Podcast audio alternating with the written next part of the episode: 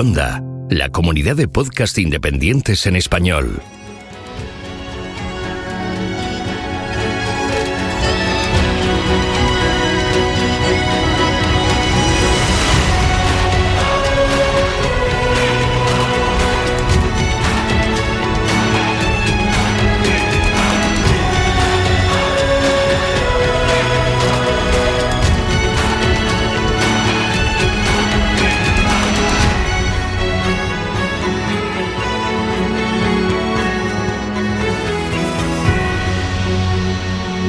Bienvenido a GeoCastaway. Hola a todos. Hoy hablaremos de Concepción Mendizábal Mendoza, que fue la primera ingeniera civil mexicana. En los años de 1792 a 1909 no había mujeres registradas en la Facultad de Ingeniería de México. En 1930, Concepción Mendizábal fue la primera en recibir el título. Ella nació el 4 de marzo de 1893. Su padre, Joaquín de Mendizábal y Tamborrell, fue un ingeniero topógrafo. También fue astrónomo en el Observatorio Nacional de Tacubaya. Los viajes de su padre a Europa eran frecuentes porque representaba a México en los congresos científicos.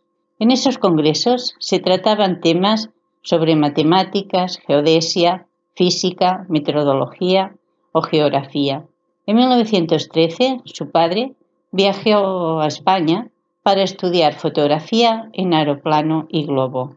Todas estas cosas influyeron en Concepción y su padre, sabedor de su talento, siempre la apoyaba. Su madre, Luisa Mendoza Gutiérrez, también la alentaba en sus estudios.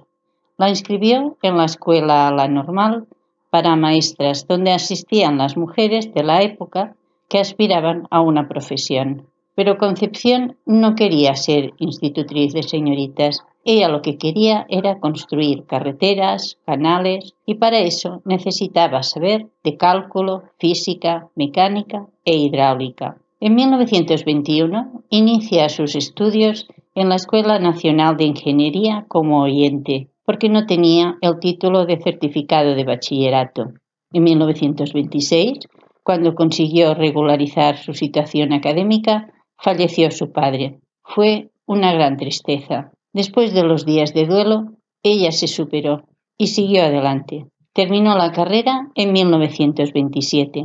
En 1930 solicitó fecha de examen profesional y se lo programaron el 11 de febrero de ese mismo año y presentó su tesis de 109 páginas y fue proyecto de una torre elevada de concreto armado para 300 metros cúbicos de agua, de 200 metros de alto, con un mirador en la parte superior, desarrollando los principales detalles de la construcción para que comprobaran su trabajo, entregó una memoria de las prácticas que realizó en el laboratorio de ensayos de materiales de la escuela.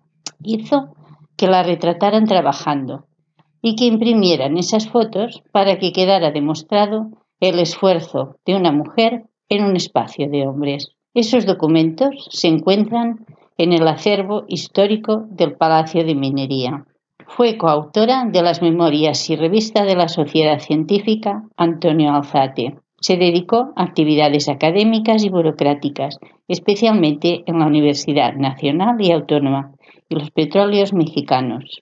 En 1974 recibió el premio Ruth Rivera. Falleció el 23 de noviembre de 1985. Bien, espero que os haya gustado y hasta la próxima. Adiós.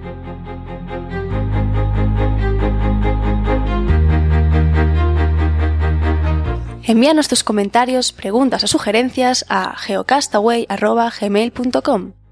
Puedes escribirnos en nuestra web geocastaway.com. Búscanos en Facebook y en Twitter.